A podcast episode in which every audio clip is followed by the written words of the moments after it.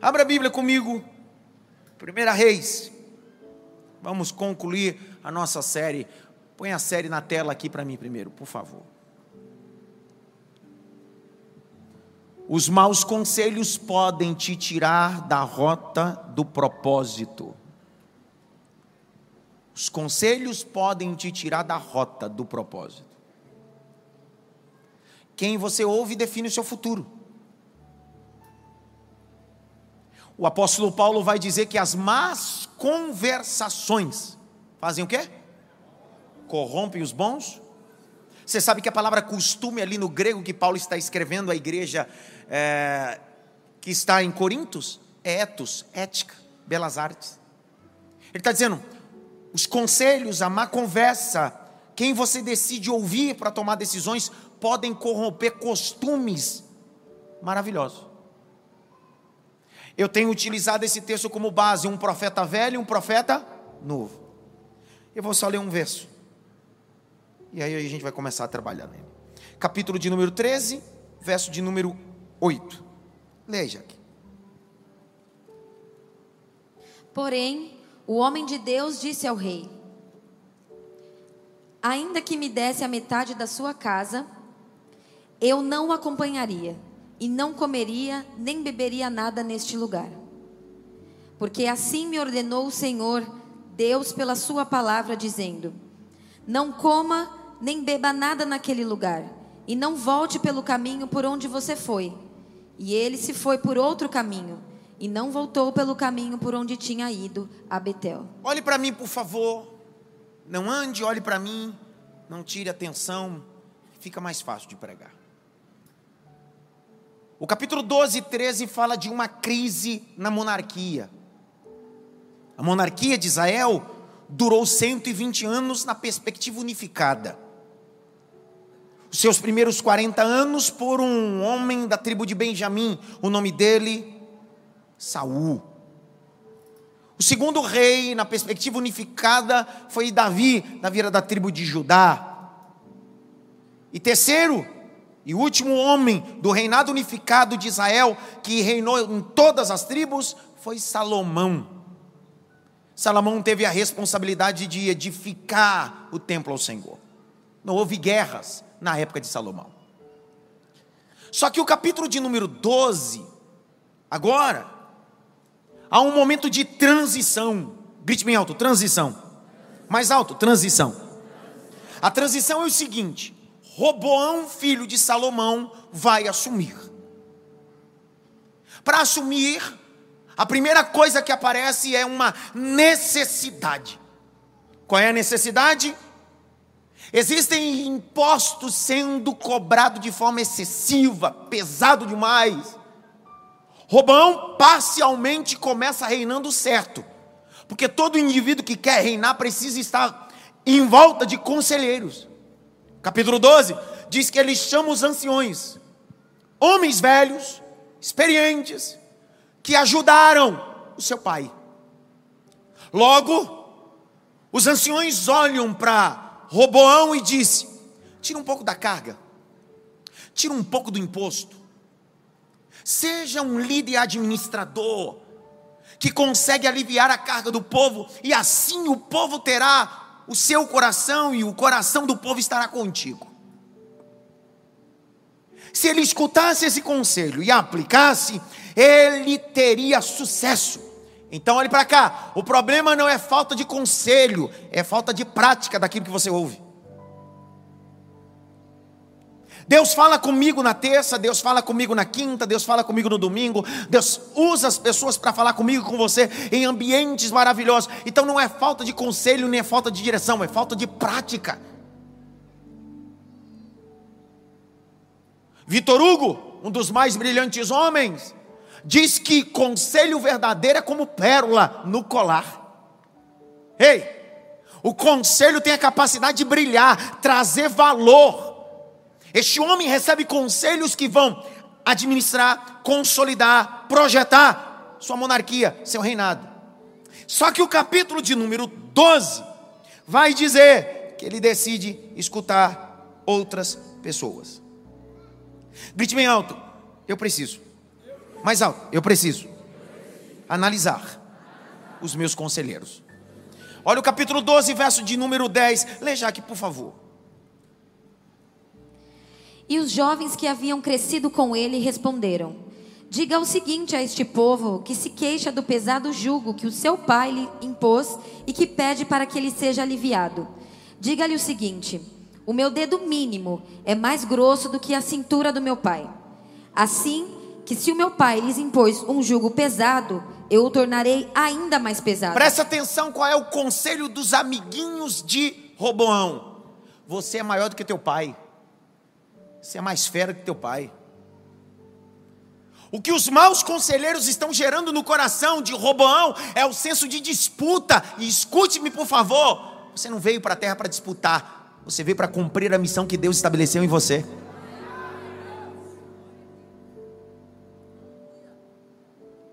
Os conselheiros estão dizendo: ei, ei, ei, diz que você é mais forte que teu pai. Diz que você é mais fera que teu pai. Isso vem como um conselho que inflama o coração de Roboão, e Roboão diz: É isso que eu vou fazer. Só que com essa atitude vai acontecer a ruptura do reinado unificado. Passa a ter agora dois endereços, dois líderes. Um reino do sul, capital Jerusalém. Duas tribos estão lá: tribo de Judá, tribo de Benjamim. Reino do norte, dez tribos, capital Samaria. Quem é que vai reinar lá? Jeroboão. Enquanto Roboão está aqui na capital, reivindicada, estabelecida, Jeroboão decide estabelecer uma nova capital, novas diretrizes, tudo porque um líder e um homem deixou de escutar conselhos. Ei, o não cumprimento de um conselho pode trazer uma divisão desnecessária. O não cumprimento de um conselho pode trazer fadiga, sofrimento, choro desnecessário. Me escute, porque é nesse nível que eu quero finalizar essa série, é nesse nível chamando-nos para a responsabilidade, não só de ouvir conselhos, mas de praticar conselhos. Maquiavel dizia: alguns não ouvem para ser instruído, ouvem para responder. Tem gente que não ouve para ser instruído, ouve para responder. Tem gente que não precisa ser instruído, porque não quer. Grite bem alto assim: Eu quero ter o meu coração aberto para ouvir bons conselhos. Você lembra que no primeiro dia eu trouxe a lume o conselho de Jetro, sogro de Moisés? Você lembra disso? O Moisés está no deserto e agora ele é líder de uma grande, um grande povo. Seis mil homens, fora mulheres e crianças. Dá um total de dois milhões de pessoas no deserto.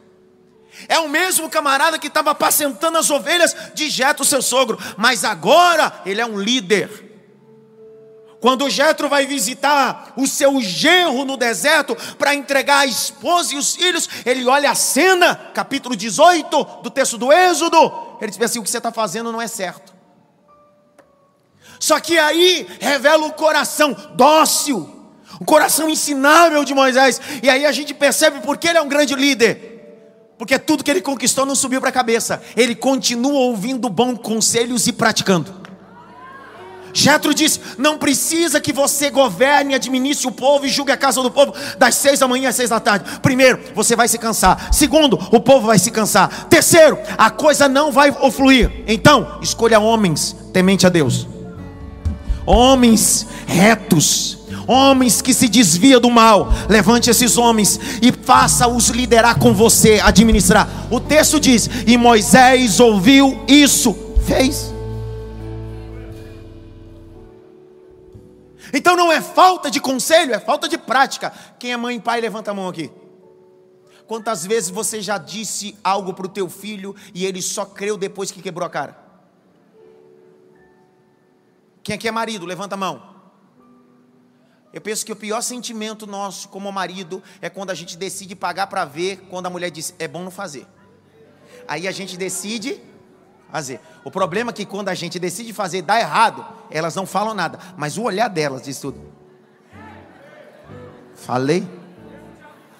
Eu não te avisei que ele não prestava? Te avisei.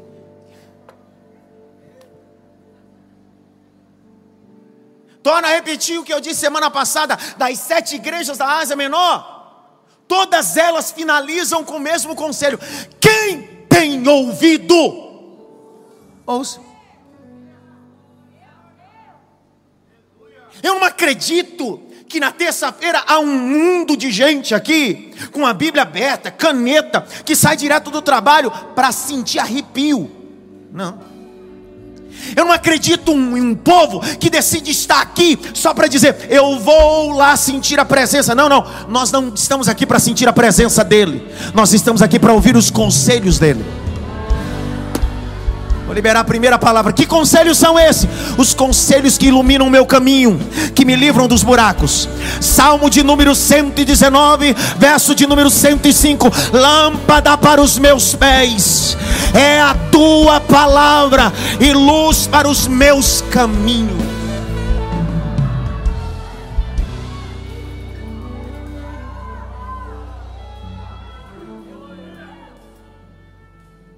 Abre comigo Provérbios capítulo 11 e eu termino.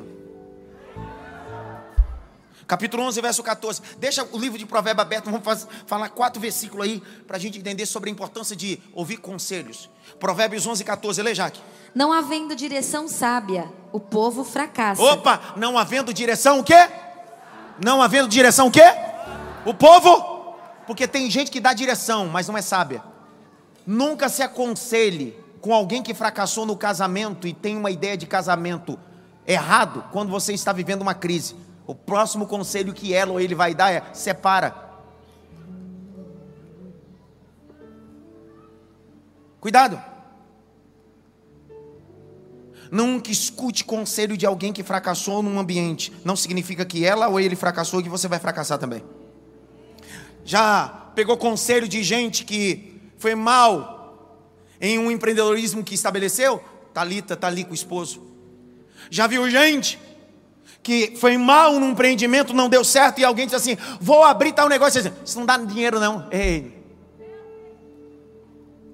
Não é para dar dinheiro. Falar igual o Mário Cortella. Do um ano até os 11 anos, o filho dele achava que vaca dava leite. Até o dia que o filho dele acordou aos 12 anos de idade, ele teve que mostrar para o filho: Filho, vaca não dá leite. Se você quiser beber leite, vai ordenhar a vaca. Existem coisas que a gente precisa se envolver e se comprometer, colocar a mão na massa para que a coisa aconteça. E nem tudo está no resultado, está na experiência. Vai, Jaque. Com muitos conselheiros, há segurança. Com muito o quê? Há segurança. Sabe quando você precisa tomar uma decisão e você escuta pessoas sábias? As pessoas sábias vão dizer, primeira coisa para você, ó, se eles apontar, apontarem a decisão assertiva, vai dizer bem assim, ó, vai, mas vai ter resistência nisso e naquilo. Os bons conselheiros se preparam para os ambientes de oposição. Às vezes no gabinete, as ovelhas do aprisco aqui sabem que às vezes eles entram querendo de mim literalmente uma decisão. É a vida deles, mas eles querem que eu decida. E aí, há muitos anos eu uso essa perspectiva. Eu dou a eles o direito de decidir, porque a vida é deles. O meu papel é só mostrar onde está o interruptor e a porta. Ali é o interruptor, ali é a porta. Acenda a luz, vire a maçaneta e viva você a experiência, porque você precisa viver essa experiência. Um conselheiro nunca vai fazer por você, o conselheiro vai mostrar para você aonde fazer. Capítulo de número 12 de Provérbios, verso 15. Lê, Jaque. 12, 15 de Provérbios. O caminho do insensato parece reto aos seus olhos, mas o sábio ouve os conselhos. O sábio ouve o quê? Dá uma olhadinha pelo menos para trás assim. Você não ouve ninguém, cara.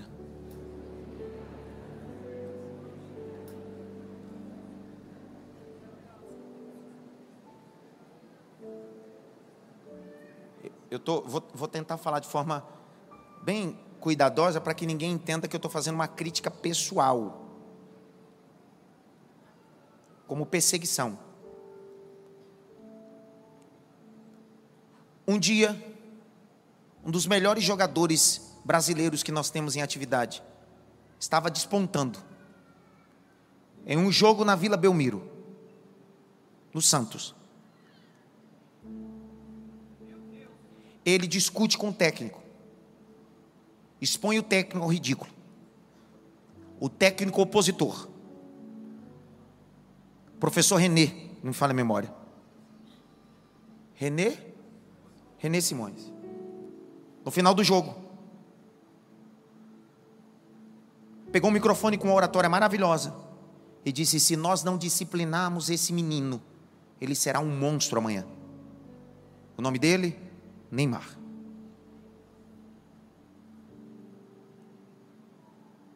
O problema é que ele falou e foi criticado pela mídia e por todos. Porque infelizmente Neymar foi cercado muito mais por bajuladores do que pessoas que confrontavam e aconselhavam.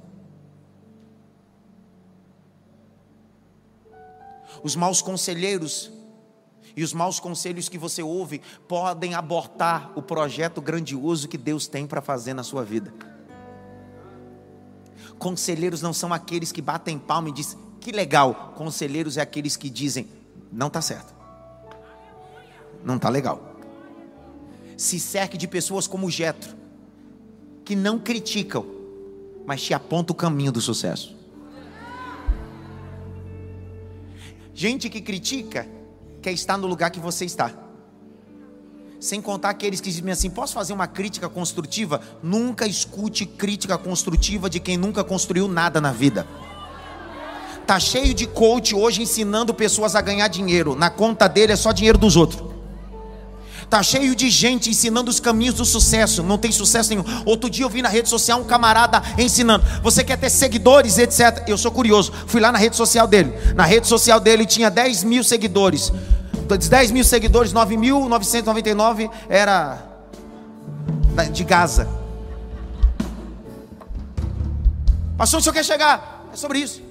Você escuta pessoas erradas e pessoas erradas podem fazer você chegar ao lugar que não era para você estar. Porque o lugar que Deus tem para você é melhor e maior. Grite bem alto, 2024. Eu vou escutar gente experiente que tem Deus na alma e vai me dar direção. Vamos ver se você está no ano de Esté que eu vou liberar essa palavra. Não adianta ser uma radar sem uma Esté se não tiver um bom conselheiro chamado Mordecai. Mordecai olhou para ela e disse assim: Minha filha, eu vou te dar um conselho. Quando você chegar de frente ao rei, você será escolhida, porque a bênção do eterno está sobre ti. Deus vai levantar conselheiros.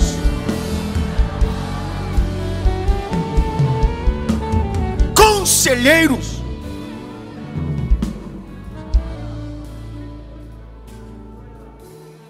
Grite bem alto. Eu vou grita com raiva, diga: Eu vou limpar os bajuladores da minha vida.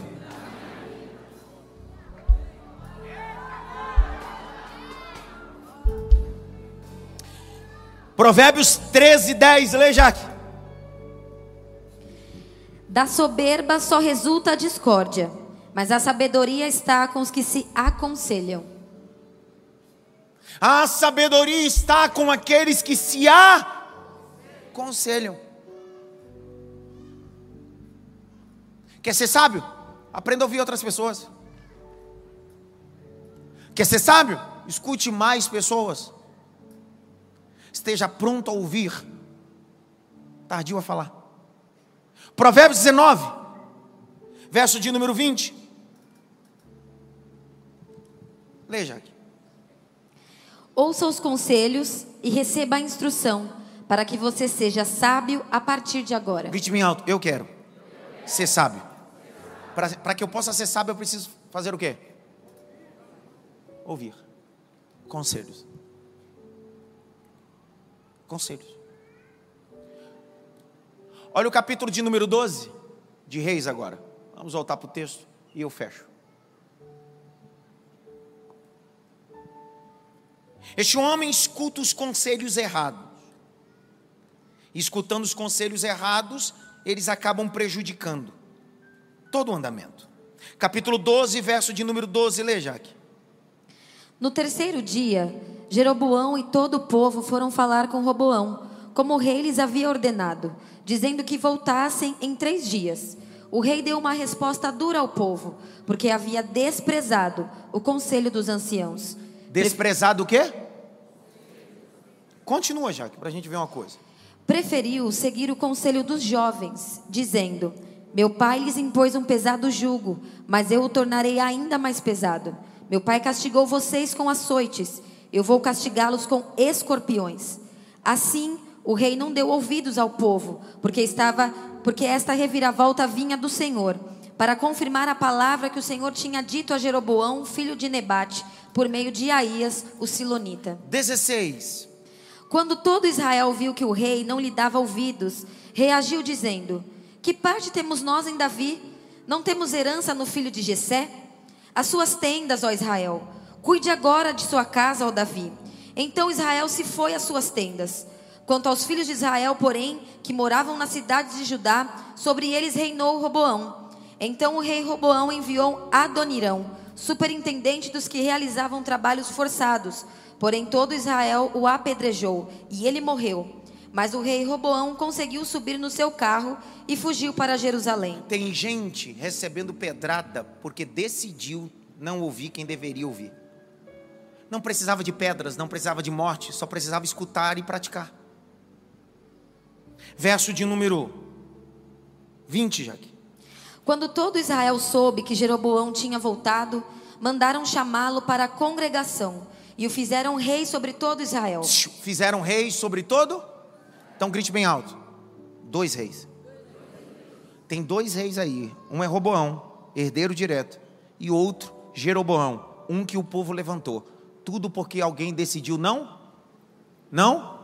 Ouvir. Põe a mão assim no ouvido, assim, ó.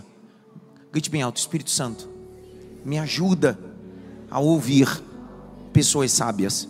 Mais alto, diga, Espírito Santo, me ajuda a ouvir pessoas sábias.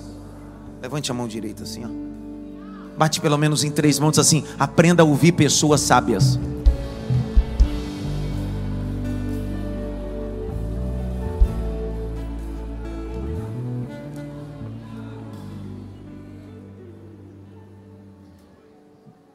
Com a falta de maturidade de ouvir, agora nós temos dois reis, duas capitais. E o pior de tudo é que em Jerusalém tem Roboão. Só que lá no reino do norte tem Jeroboão. Roboão do lado, Jeroboão do outro. Tudo porque alguém decidiu não. Olha para mim, ô moça. Olha para mim, rapaz. Vai pagar para ver? Vai? Não vai ouvir pai? Não vai ouvir mãe? Vai pagar para ver? Quer passar o que não precisa passar? Vai pagar para ver? Porque teu pai diz não e você quer pagar para ver. Não percebeu que isso é um marginal, moral. Você quer pagar para ver. Você não percebeu que essa moça não quer nada com você? Teu pai e tua mãe já disse que não, mas você quer pagar para ver. Estou sendo direto e claro. Só que o pior de tudo, amanhã você vai voltar para esse mesmo ambiente de pai e mãe e vai ter que reconhecer que eles sempre tiveram razão.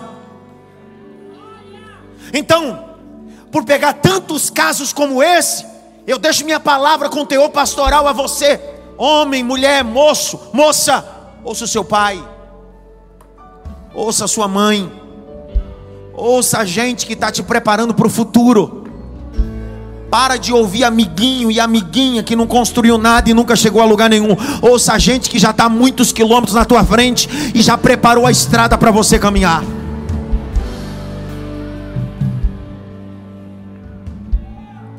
Aleluia. Aleluia. Aleluia. Aleluia. Aleluia. Aleluia. Aleluia.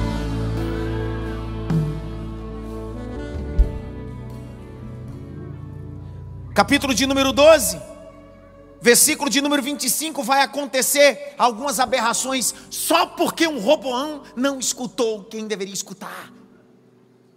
Leia, Jaque, capítulo 12, verso 25. Jeroboão edificou Siquém, na região montanhosa de Efraim, e passou a residir ali. Dali edificou Penuel. Então ele pensou: agora o reino voltará para a casa de Davi. Se este povo subir para fazer sacrifícios na casa do Senhor em Jerusalém, o coração deles se voltará para o Senhor deles, para Roboão, rei de Judá. Eles me matarão e voltarão para ele, para o rei de Judá. Por isso, depois de se aconselhar, o rei fez dois bezerros de ouro. Para! Então olha para cá. Quem te cerca define suas próprias ações. O Jeroboão estava cercado de gente que estimulou ele a construir o quê? Bezerros. Olha para cá. Escreva aí no seu caderno de anotação. Quatro erros de Jeroboão. Escreva aí. Quatro erros de Jeroboão. Quatro erros. Roboão escutou o conselho dos novos e por causa disso viveu a dividida. Jeroboão é o segundo, ele está lá no Reino do Norte e agora ele é aconselhado por pessoas a construir ou edificar dois bezerros. E aí eu quero mostrar quatro erros que esse Jeroboão fez, só porque escutou conselhos errados. Vamos lá. Primeiro conselho, ou primeiro erro de Jeroboão, ele mudou o símbolo máximo da presença de Deus. Em Jerusalém, o símbolo máximo da presença de Deus era o quê? O quê? Fique em pé, pastor Arthur. O quê? O quê? A arca da aliança. Então vamos lá. Em Jerusalém ficava o símbolo máximo. E qual era o símbolo máximo da presença de Deus? A arca da aliança. Olhe para cá. A arca da aliança foi construída e estabelecida em Êxodo 37. O Senhor disse assim: a arca deverá ser colocada no lugar santo dos santos. A arca deveria ser um caixote de madeira, de acácia, deveria ser coberta de ouro por dentro e por fora farás uma tampa chamada de propiciatório. Nessa tampa colocarás dois querubins para que olhem para baixo. Colocarás quatro argolas, dois varais, para que essa arca pudesse ser levada. E essa arca representará a minha presença. Era tão poderoso isso que quando Josué vai atravessar o Jordão, os sacerdotes vão atravessando com a arca na frente e o Jordão se abre. Deus dava vitória para o povo através da presença da arca. Então, o símbolo máximo era a arca. Só que o poder não estava fora, o poder estava dentro da arca. Por quê? Porque olhando do lado de fora, alguém diria bem assim: é só uma caixa mística. Só que o poder não está do lado de fora. Não é porque ela tem ouro, porque ela tem varais, porque ela tem querubim. A Bíblia diz em Hebreus capítulo 9 que dentro da arca tinha três coisas. Primeiro, um pedaço do maná que estava dentro da arca e nunca apodreceu. Segunda coisa, a vara que floresceu de Arão no deserto, estava dentro da arca. E terceira e última coisa, dentro da arca estavam as tábuas da lei. Então, quando o povo levava a arca, Deus dava vitória por três fatores. Número um, eu sou Deus da providência, mandei maná. Sou Deus que aprovei no deserto, a vara floresceu, mas faço tudo isso porque eu velo pela minha palavra para cumprir.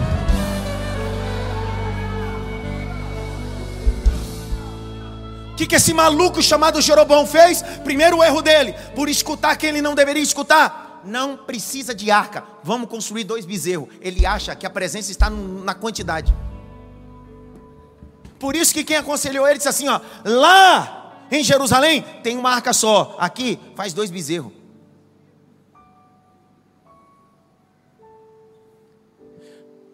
Bezerro, você lembra do quê? Bezerro de ouro. Você lembra que passagem, que história? deserto. O capítulo 32 e 33 diz que quando Moisés se ausentou, o povo pediu para que Arão construísse o quê? Bezerro. Só que quanto tempo eles ficaram no Egito? Quanto tempo eles ficaram no Egito? 430 anos. O povo ficou 430 anos. Ficando 430 anos no Egito, eles acabaram de estabelecer uma divindade, que era uma divindade pagã que existia lá no Egito. Apis é uma divindade da mitologia egípcia. Apis. Apis era o deus da fertilidade e da prosperidade. Na ausência de Moisés, eles construíram um bezerro de ouro. Só que agora, os conselheiros dizem: Ei, Arão construiu um, constrói dois. Por que, que ele vai construir? É só ler o capítulo 12, verso 1. Por que, que ele acata esse conselho e constrói dois bezerros? 12, 1. Da onde ele veio? Leia, Jaque. 12, 1. Robão foi a Siquém, porque todo Israel se havia reunido ali para o fazer rei. Jeroboão, filho de Nebate, que ainda estava no Egito. Estava onde? No Egito. Pegou? Entendeu por que que agora no culto no Reino do Norte vai ser introduzido dois bezerros? Porque ele está literalmente investido culturalmente com um culto pagão do Egito. O primeiro erro de Jeroboão é trazer o mundo para dentro da igreja. É trazer o Egito para dentro da igreja. Agora que vai apertar, vê se dá glória. Jeroboão é o símbolo do cristianismo pós-moderno. Você não precisa ir para o mundo, você não precisa ir para a discoteca. A igreja traz uma balada gospel para cá. Você não precisa viver uma vida lá fora. A igreja dá uma tapeada e traz tudo aqui para dentro. Você não precisa. Se deixar, a gente tira o púlpito, faz uma, uma pista de skate. Se brincar, a gente coloca um touro mecânico dentro da igreja. Mas não precisa ir para lá. A gente cria um ambiente de entretenimento. Só que Deus vai levantar uma geração, não uma geração de Jeroboão. Deus vai levantar uma geração de Acasias.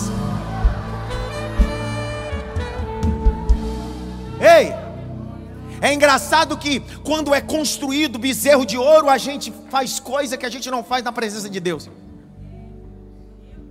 Ei, irmão, os dois bezerros que foram levantados lá em Dan, por Jeroboão, o povo vinha e não só adorava, mas beijava o pé dos bezerros.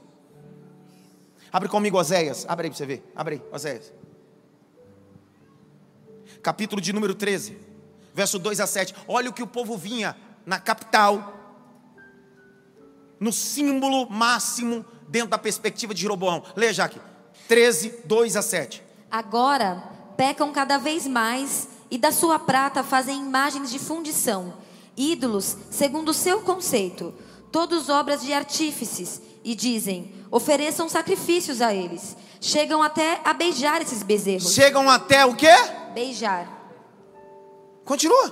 Por isso, serão como a névoa da manhã como o orvalho da madrugada, que logo desaparece, como a palha que o vento leva da eira, e como a fumaça que sai por uma janela. Mas eu sou o Senhor seu Deus. Meu Deus. Desde a terra Lê de novo, já que isso é forte, vai. Mas eu sou o Senhor seu Deus, desde a terra do Egito. Portanto, vocês não conhecerão outro Deus além de mim, porque não há Salvador a não ser eu. Eu os conheci no deserto, em terra muito seca. Quando tinham comida, eles se fartaram. Uh! E uma vez fartos, seu coração se encheu de orgulho. Por isso se esqueceram de mim. Meu Deus! Portanto, serei para eles como um leão, como um leopardo. Ficarei espreitando no caminho. Deus está dizendo: Ei, o Deus Apis era uma divindade da mitologia egípcia que representava força, poder, fartura. E até hoje há uma celebração de sete dias a essa divindade, desse bezerro. Deus está dizendo: os deuses antigos, dentro da sua mitologia, só recebem adoração durante sete dias. Eu recebo todos os dias, eu sou o Senhor. Durante 365 dias, fica-se uma semana adorando o bezerro, dizendo a ele força, a ele força, a ele força. Só que Jesus está dizendo essa noite: pare de adorar o bezerro. Eu vim como cordeiro e ressuscitei como leão da tribo de Judá. Levante as suas mãos, porque eu senti o peso da palavra aqui. Essa noite você não veio beijar os pés de bezerro. Essa noite você veio adorar aquele que morreu como cordeiro. Em Apocalipse capítulo 5, quando João está chorando, alguém gritou: Pare de chorar. Eis o leão da tribo de Judá, aquele que é digno de abrir o livro e desatar os sete selos, Jesus Cristo.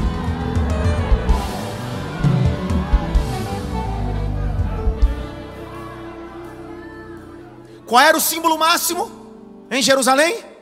A arca. Agora Jeroboão disse: vamos criar dois bezerros. Por quê?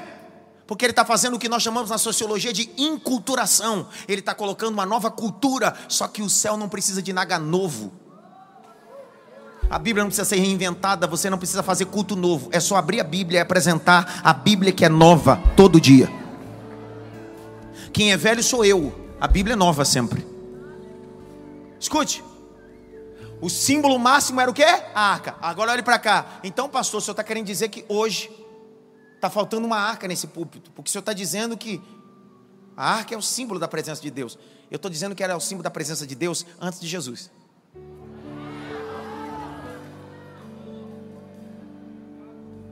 Escute. Vai dar problema falar isso aqui, esquece. Deu 30 minutos já? Deu? Eu falei com o André, quando desse 30 minutos para ele gritar, deu 30. Acabou então.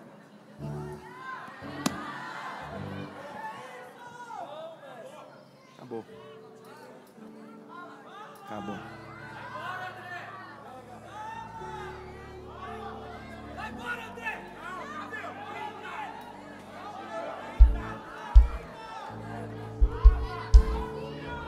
Quem aqui precisa ir embora? Levanta a mão. Tem alguém que precisa ir embora? Se tiver embora, o problema é seu. Eu vou pregar até as dez e meia da noite.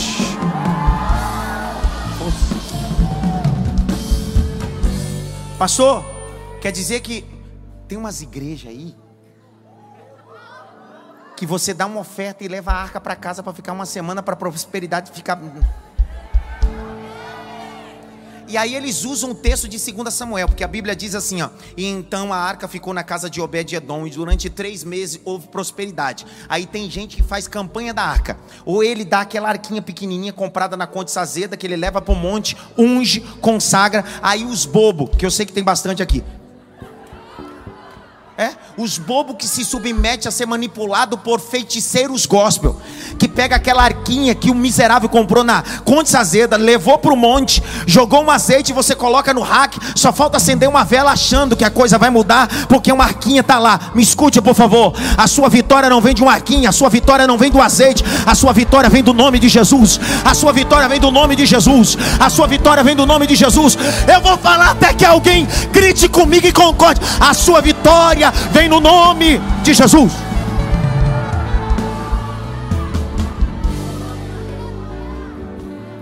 Que eu queria falar, não falei ainda, porque eu sei que eu vou falar aqui vai dar fuxico gospel, então eu estou tentando não falar.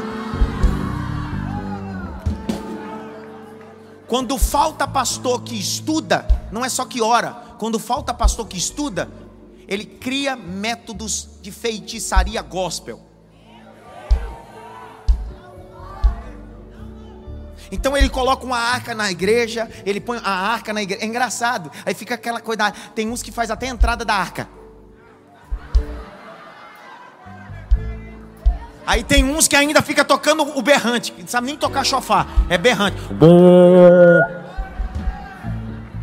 Tem uns cultos que eu vou e ver, e tem uns cultos que ficam, meu Deus do céu, o que eu estou fazendo aqui?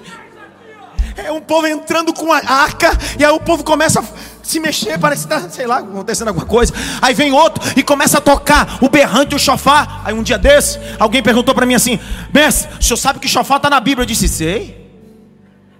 Você sabe que tem quatro toques o chofar? Disse: Não. não. Quais toques ele está tocando aí? Sem dar. Ele disse: Mas o senhor sabe que o chofar, quando eu tocava, o espírito desceu. Eu disse: Sei, cavalo. Mas você esqueceu de ler que descia na antiga aliança. Já na nova aliança, em Atos 2, ele desceu e nunca mais subiu. Por isso que no nosso culto a gente não toca chofar, não usa talit. Aqui a gente abre a Bíblia e abre o coração e o Espírito se manifesta. Aonde a liberdade, o Espírito opera. Aonde a liberdade, levanta a Bíblia aí, rapaz. Aonde a liberdade, o Espírito opera. já que você não vai vir mais mesmo, vai escutar tudo hoje. Você não precisa de arca, você não precisa de talite, você não precisa de chofar, você precisa ter um encontro com aquele que venceu a morte, venceu o inferno, Jesus Cristo.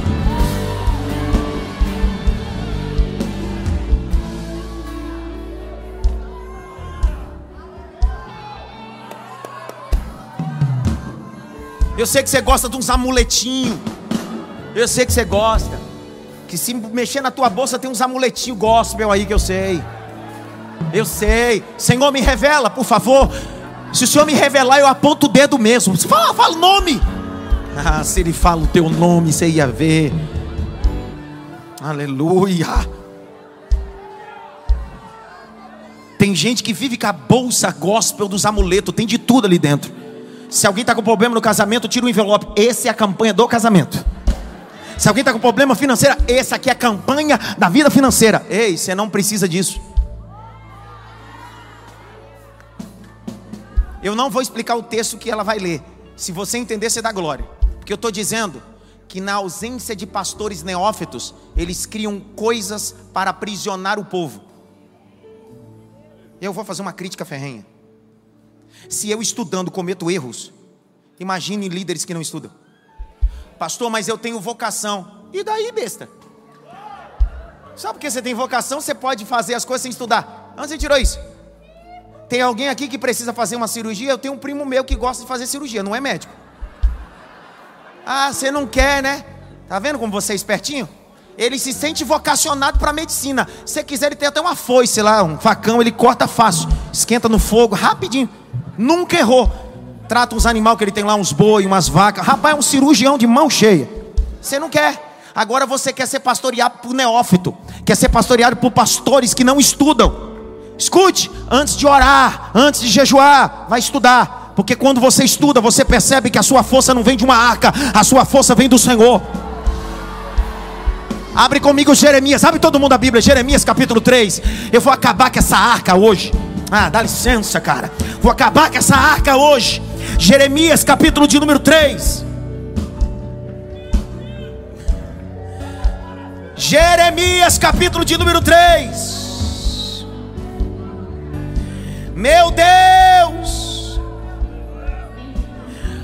Verso de número 3 e 4, sei lá, acho que é o 3 e 4. Vai, lê aí, o 3 e 4, se é 3 e 4, assim, vai. É por isso que não tem chovido, e a chuva fora da época não veio.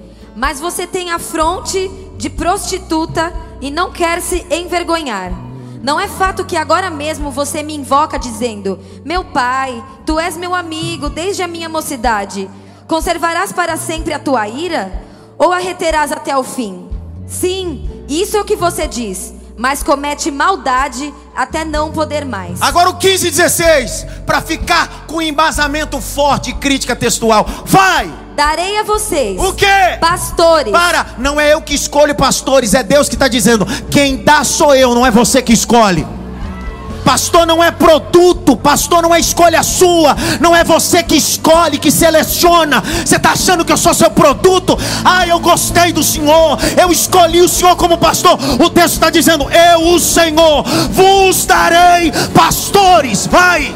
Segundo o meu coração que os apacentem com conhecimento e com inteligência. Ei, que apacentem vocês com conhecimento e inteligência. Agora vai doer. Lê. E quando vocês se multiplicarem e se tornarem fecundos na terra, então diz o Senhor: nunca mais se exclamará a arca da aliança do Senhor. Ela não lhes virá à mente, não se lembrarão dela, nem dela sentirão falta, e não se fará outra. Jesus é a arca da aliança. Um dia, Jesus entra em Jerusalém montado em um jumento e a multidão grita: Hosana! Hosana! Hosana nas alturas! Bendito é aquele que vem!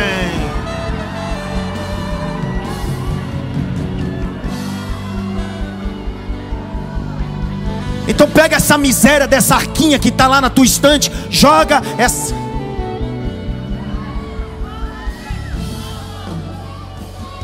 Só falta acender uma vela amarela, preta, abóbora. Dá uma agonia essa sua casa, tá, tá feia a coisa lá. É um frasco de azeite, é uma arca, é um menorá, é um envelope da campanha, é o sal, é a flor ungida. E Deus olhando assim, menino, tá forte a coisa aqui. Tá forte. Aí depois fica criticando a religião dos outros. Ah, você para de graça, cara. Para de criticar a religião dos outros, cara. Você tá mais forte que a dos outros, cara. Não, é porque tem uns que vai na encruzilhada e você que sobe um monte de joelhos. Não, é porque alguns fazem despacho, coloca pipoca, e você que pega pedido de oração e queima no monte, está criticando a mesma coisa que você faz.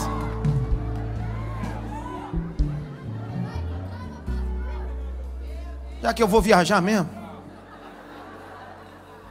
eu poderia estar em qualquer outro lugar, mas tua glória me atraiu, tua presença me atraiu. Tentei me esconder por medo de não viver, mas tua glória me atraiu. Tua presença, tua presença me atraiu. É que é saça que a sarça pegou fogo e não se consumiu. E a voz que saiu dela um dia me atraiu. Escuta. Você que congrega aqui, você precisa entender que eu sou um líder intencional. Tudo que eu faço, eu faço de forma intencional. Não, eu, aqui não tem esse negócio. Olha, eu estava orando essa madrugada. Todo líder é intencional. Jesus olhou para Pedro e disse assim: Apacenta minhas ovelhas. Jesus não disse para ele: Fica quieto que eu vou te falando como fazer. Jesus disse: Você já sabe como fazer, apacenta. Eu não estou falando uma coisa que você não sabe fazer, você sabe. Então todo líder é intencional. Eu tenho um presbitério. Vocês já perceberam que eu não desço para orar aqui? Perceberam? Por que, que vocês acham que eu não venho aqui na frente orar? Será? Rapaz, na hora da oração, todos os pastores auxiliares ficam aqui orando e ungindo o povo. Por que, que eu não saio dali e venho para cá? Imagina comigo. Quem é o pastor da igreja? Sou eu. As pessoas entendem que é uma liderança na igreja. Se eu sair dali e vir aqui, o que vai acontecer? Quando você sair de lá para cá, você vai para um pastor auxiliar ou vai para onde o seu pastor está? Na hora o que ia ficar todo mundo vazio e uma filona aqui orando um por um. E aí existem líderes que gostam de cultuar isso, o narcisismo. Eu sou o cara, se você quiser alguma coisa é comigo. Só que quando eu coloco eles e não venho, eu estou mostrando para a igreja, ensinando para a igreja. A mesma benção que está na mão do pastor da igreja está repartido sobre eles.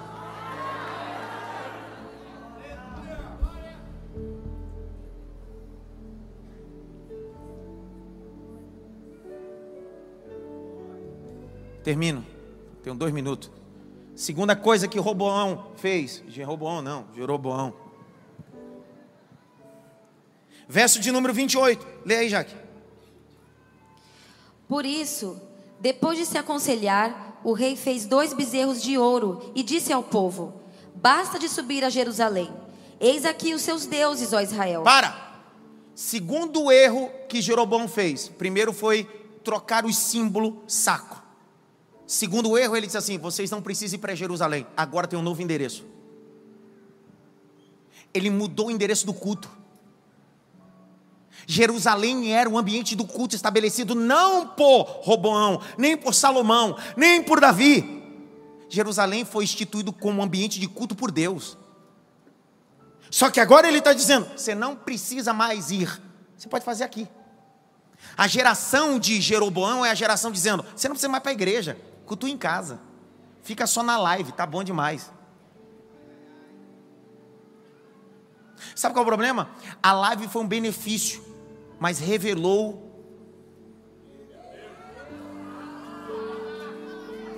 Pessoal, nenhuma live, por mais que essa seja Full HD com tanta qualidade, nunca vai substituir a experiência do presencial.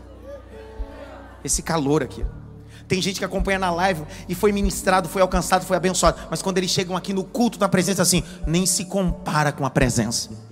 O presencial é outra coisa. Ei, deixa de ser preguiçoso. Nem só de live viverá o homem.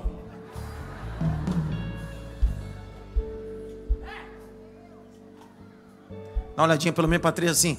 Zé da live. Só, só live. Só live? Pastor, mas quer dizer que se eu perdi o culto, eu não posso. Você pode assistir a live, está para isso. Tem gente nesse exato momento sendo ministrado. Só que você não pode viver só de live. Existe um endereço, Jerusalém. Vou de novo, existe um endereço, Jerusalém. Terceira coisa que ele fez, ele mudou os sacerdotes. Olha o verso 31, Jaque. Parte B do 31. Fez o mesmo. Ah, do 31. Dentre o povo constituiu sacerdotes que não eram dos filhos de Levi. Para, Jaqueline. Quer dizer que agora Jeroboão está dizendo: os sacerdotes quem determina sou eu, não é Deus. Tudo porque escutou quem não queria escutar. Por isso que eu digo, e digo com propriedade que eu estou falando, falo isso há muitos anos. Tem sacerdotes que não foi Deus que levantou. Foram levantados por algum Jeroboão por aí. Porque Jeroboão trata o ministério como brinquedo, acha que as pessoas são brinquedo, acha que ministério é brinquedo, só que ministério é vocação, não é brinquedo não e nem recreação. Abra o texto de Crônicas para você ver. Segunda Crônicas, capítulo de número 11, verso 15. Segunda Crônicas 11, 15. Olha o que Jeroboão fez. Ele tratava o ministério como brinquedo. Vai. Jeroboão constituiu os seus próprios sacerdotes para os lugares altos. Ele constituiu seus. O problema está aí. É que nós estamos vivendo a crise de Jeroboão. Gente que tem sacerdote que ele levantou. Você é minha pastora. Você é minha pastorazinha. Você é meu pastorzinho.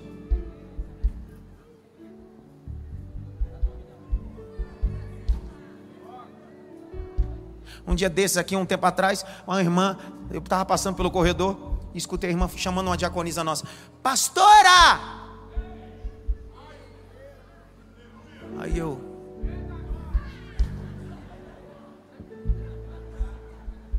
Aí eu gritei: A senhora já é pastor, não estou nem sabendo. Ai, você, essas. Problema daí. A gente vai aceitando o título que não é tempo. A gente vai aceitando coisa que Deus não nos deu. Alguém que está se afogando. Um amigo pula para salvar, não faz desse amigo, desse alguém que pulou um salva-vida. Esse é o problema. Quem lidera nem sempre vai ser um pastor. Não é porque você aconselha que você é psicólogo. Esse é o problema nosso. A gente faz de situações isoladas vocação. Vocação é diferente de função. Função é transitória. Vocação é até Jesus voltar. Lê, Jaque. O 15. Do 11 e 15. A Bíblia é mais atual do que o jornal que vai sair amanhã, sim ou não? A gente está lendo uma situação aqui do reinado de Israel. Isso aqui não se parece com hoje? Eu termino. Quarto e último. Quarta coisa que esse Jeroboão fez com seu erro. Verso de número 32 e 33. Lê, Jaque.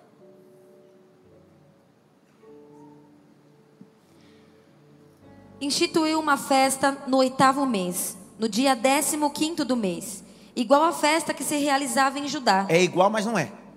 E ofereceu. Para- é igual, mas não é a festa. Parece culto, mas não é.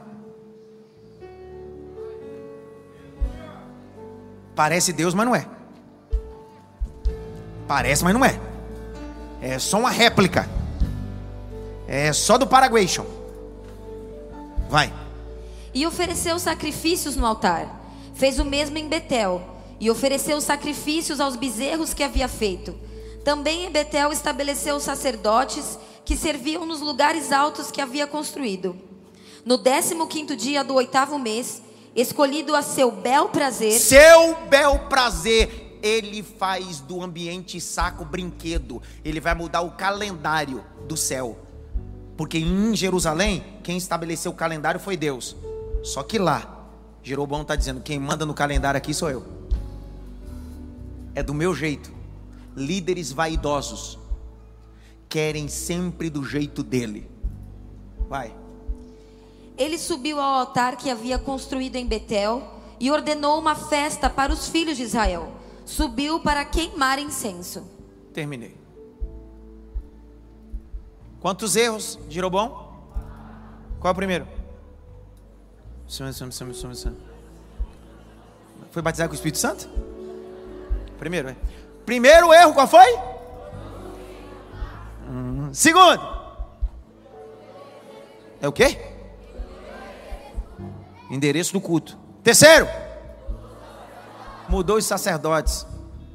E o quarto? Mudou o calendário divino.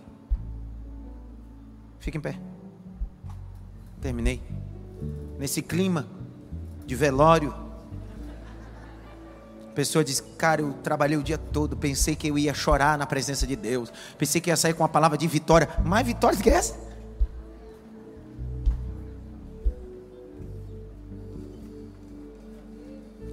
Não, sai do seu lugar. Me dê só mais dois minutos e eu fecho.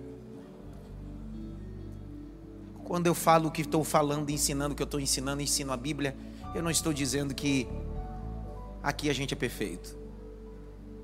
Por isso que nós precisamos praticar isso, para não cairmos na cilada do diabo. Só que eu tenho pastor, só pastores de outras denominações. Levanta a mão, pastores de outras denominações. Levanta, olha. Um, dois, olha lá, olha o tanto. Ó, dá uma olhada aí. Só pastores de outras denominações. Entende que eu não estou falando só para o nosso rebanho? Eu estou falando para um monte de gente. Essa mensagem serve para mim, serve para a nossa igreja, serve para as igrejas dos pastores, serve para todos nós. Nós não seremos a geração de Jeroboão. A gente não vai trocar o endereço. A gente não vai trocar o símbolo máximo. A gente não precisa nada disso. Jesus é o centro do nosso culto. Curve sua cabeça, eu faço um, o apelo. Ontem, curve a cabeça, só me escute, feche os olhos. Ontem, mais quatro pessoas aceitaram Jesus. Eu ganhei já em nove dias, em oito dias desse ano, 41 almas. E hoje eu estou com vontade de ganhar mais umas aí para fechar. 50 almas para Jesus. Eu nasci para isso, Sandrinha. Curva a cabeça. Quem é você essa noite? Que estava indo no culto de Jeroboão. Estava vivendo um ambiente de Jeroboão. Misturando paganismo, misturando tanta coisa e saiu da presença de Deus. Essa noite Deus está dizendo: se reconcilie. Volte para o altar verdadeiro. E o altar verdadeiro não é a instituição nem a placa, o altar verdadeiro é Deus. Se tiver alguém que queira aceitar Jesus ou se reconciliar, é só você levantar sua mão direita. Tem uma ali. Eu queria só obreiro que ama a alma. Obreiro que ama a alma. Obreiro que não ama a alma nem chega perto de uma alma. Só você levantar a mão, um obreiro vai até você. Pastor, eu quero me reconciliar. Traz. Tem outra isso, traz. Tem mais uma, isso, isso, Renato. É só você levantar sua mão. Você levanta sua mão, vai um obreiro, um obreiro aí te ajudar. Você chegar aqui. Vem! Tem mais um ali, vem! Tem mais um aqui.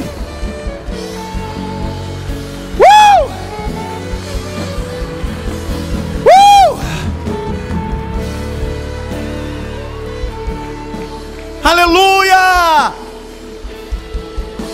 Aleluia! Tem mais um aqui. Jeroboão, os teus bezerros estão sendo queimados. Jeroboão, o calendário não é do homem, o calendário é de Deus. Tem mais alguém? Pastor, eu quero me reconciliar, eu quero pegar firme. Eu vou, vou rasgar para ver se você entende. Rasgar. Para de viver essa vida de frequentar culto sem ter compromisso com Deus do culto. Para de frequentar culto sem compromisso com Deus do culto. Hoje, vou rasgar para você entender. Tua saída daí para cá é dizer bem assim: estou me posicionando, estou tomando vergonha na minha cara. Eu quero Deus. Eu quero Deus. Isso, meu filho, venha. Eu quero Deus. Eu quero Deus. Eu quero Deus. Eu quero Deus. 2024 eu não quero estar no altar diferente. Eu quero estar no altar de Deus. Em 2024 eu não quero adorar, mas eu tenho mais um chegando ali. Tem mais gente chegando. Vem! Uh!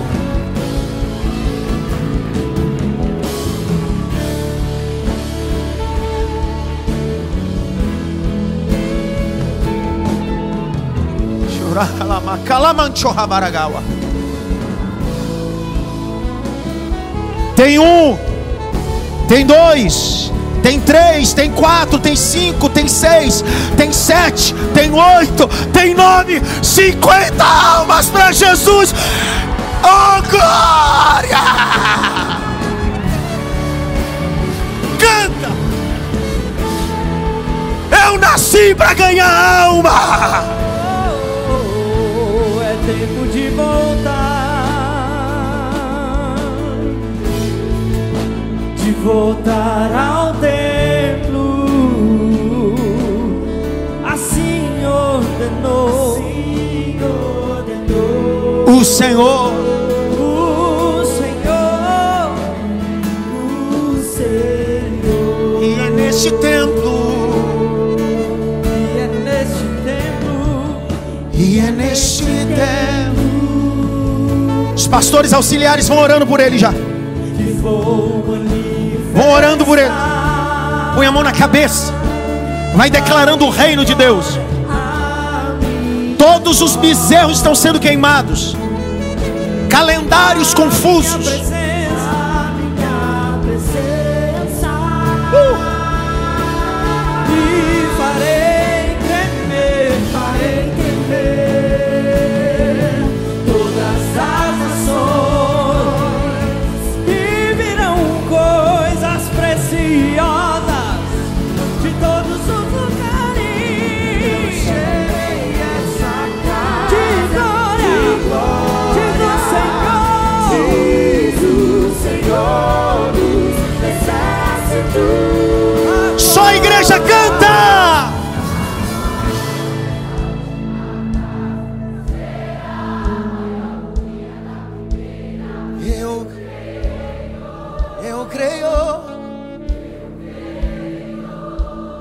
Vai levando eles lá. Só um minutinho, só seguir ali. Só um minuto. Segue o pastor Arthur lá. A glória A glória dessa última casa será maior do que a da primeira. Eu creio,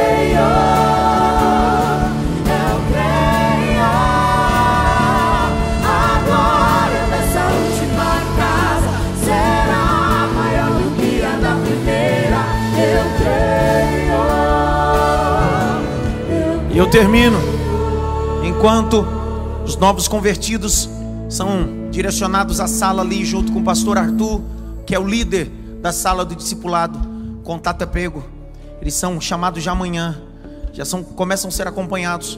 A partir de domingo, eles escolhem um horário, ou uma hora antes do domingo da- do culto pela manhã, ou uma hora antes do domingo do culto da noite. Eles sobem para a sala do discipulado e começam a ser acompanhados, ser instruídos biblicamente.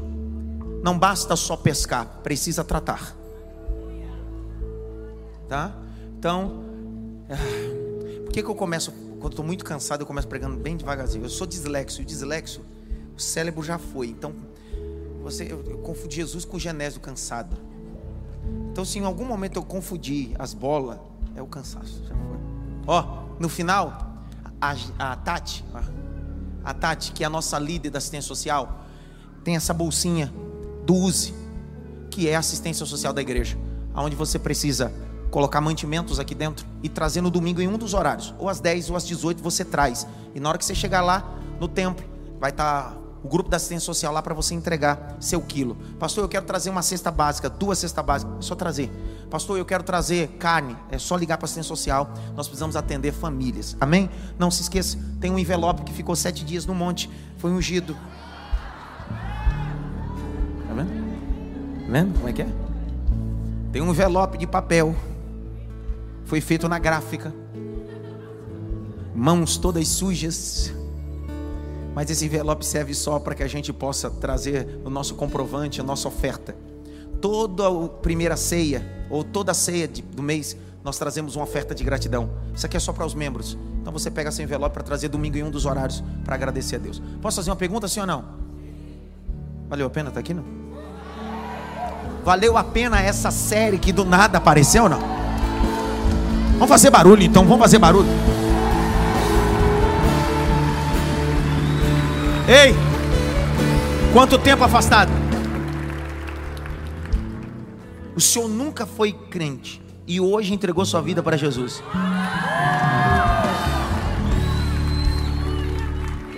Quanto tempo afastado? Nunca foi crente. Entregou sua vida para Jesus hoje.